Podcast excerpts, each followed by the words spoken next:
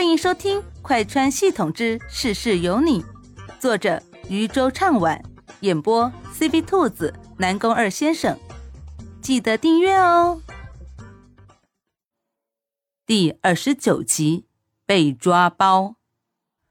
莫西西小心的观察着面前的季灵玉，却根本没有看出来他有哪点喜欢上自己的意思，好像跟刚才没什么变化嘛。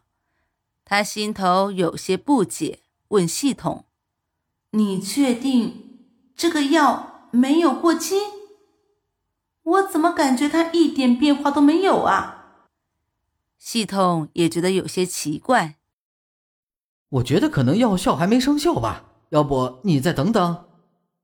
莫西西听话的点点头，但却还不忘试探道：“呃，如果我现在说……”我喜欢上你了，要你跟我离开这里，你答不答应我？季灵玉看着面前的女人，觉得她好生奇怪。你在说什么胡话呢？听见季灵玉这话，莫西西就知道系统果然是坑他的。这瓶药还花他一百个积分呢，还我积分！你个骗子！季灵玉看着面前的女人。见他脸色有些差，心里有一种心疼的感觉。不知道为什么，明明刚才的时候他还非常讨厌这个女人，觉得她是江源的低配版，但是现在看着这个女人，却觉得她好像挺眉清目秀的。他也不知道这是一种什么奇怪的心理。你说的是真的还是假的？正在莫西西在心中呐喊着让小九还积分的时候，身旁的男人突然出声了。莫西西愣了愣，眨巴眨巴大眼睛：“什么？真的假的？你说让我带你离开这里的事情是真的还是假的？还有，你说喜欢我？”莫西西眼睛一亮，原来药效见效了呀！他立马开心的说道：“当然是真的呀，我这个人从来不说假话的。所以你愿意跟我离开这里吗？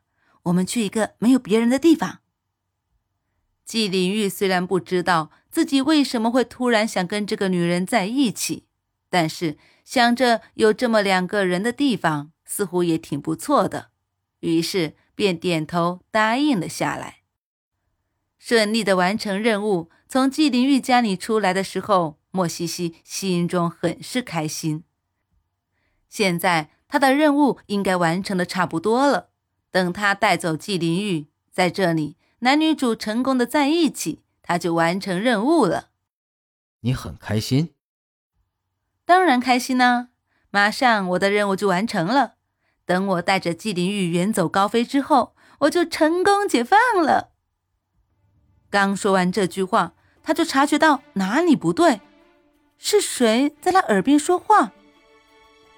莫西西僵硬的转过头去，就看见冷着一张脸站在他面前的男人，眼睛里的寒冰几乎要将他冻在了原地。我的妈呀！怎么江慕天会在这里呀？你你你你你刚刚。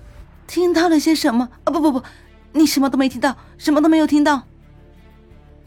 男人听了他的话之后，却是冷笑了一声，他目光阴沉的看着面前的女人。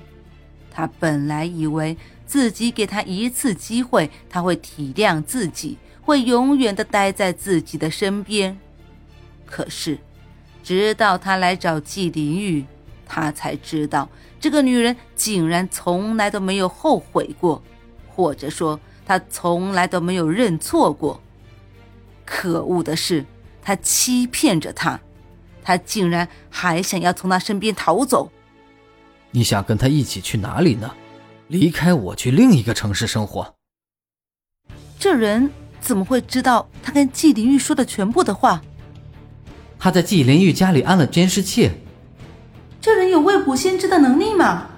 他怎么知道自己会在季灵玉家出现？又或者，他怎么知道自己一定会去找纪灵玉？不对，他怎么这么自恋呢？有可能江慕天装的，是为了防止纪灵玉跟江源在一起呢？那那个，你你你听我解释，这这事情不是你想的那样的，我只是，只是。莫西西有些欲哭无泪，他指示了半天，却一个字也解释不出来。他就是这么想的，就是想着带着纪灵玉远走高飞的。可现在面对着江慕天，他却说不出口来。面前的疯子真的很可怕，他很有可能真的会将自己囚禁起来。一想到这，莫西西就浑身颤抖个不停。这个人早就不是她上一辈子的男朋友了，这个人是江慕天，又不是江慕天。哪有这样子的男主啊？一天到晚净想着囚禁人。小九，我现在到底该怎么办呢？被他抓包了，我是不是死定了呀？这下。小九又不说话了，莫西西就知道这小九一点也不靠谱。从他第一次死机之后，就没想过要靠他。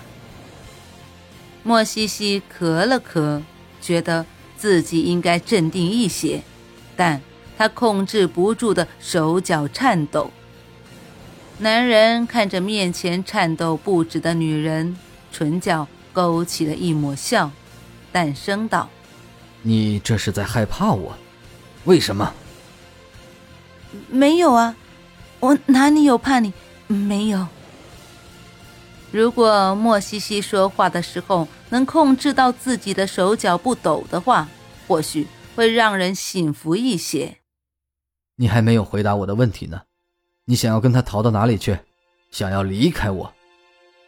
我我没有想要离开你，我只是给你和江源。腾空间而已，我不应该插足在你们中间。对呀，这个世界男女主在一起才能世界和平，而他们则是不应该待在一起的。我已经跟你解释过了，我跟江源之间早就已经没有了感情，你为什么就是不相信我呢？江慕天眉头紧皱着，看着面前的莫西西，眼睛里。带着几分悲切。我没有不相信，但是你们俩必须在一起。这就是他来这个世界的意义。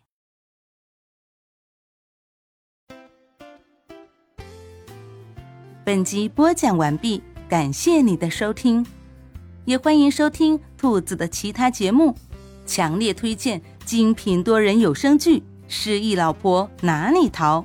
越听越上头哦。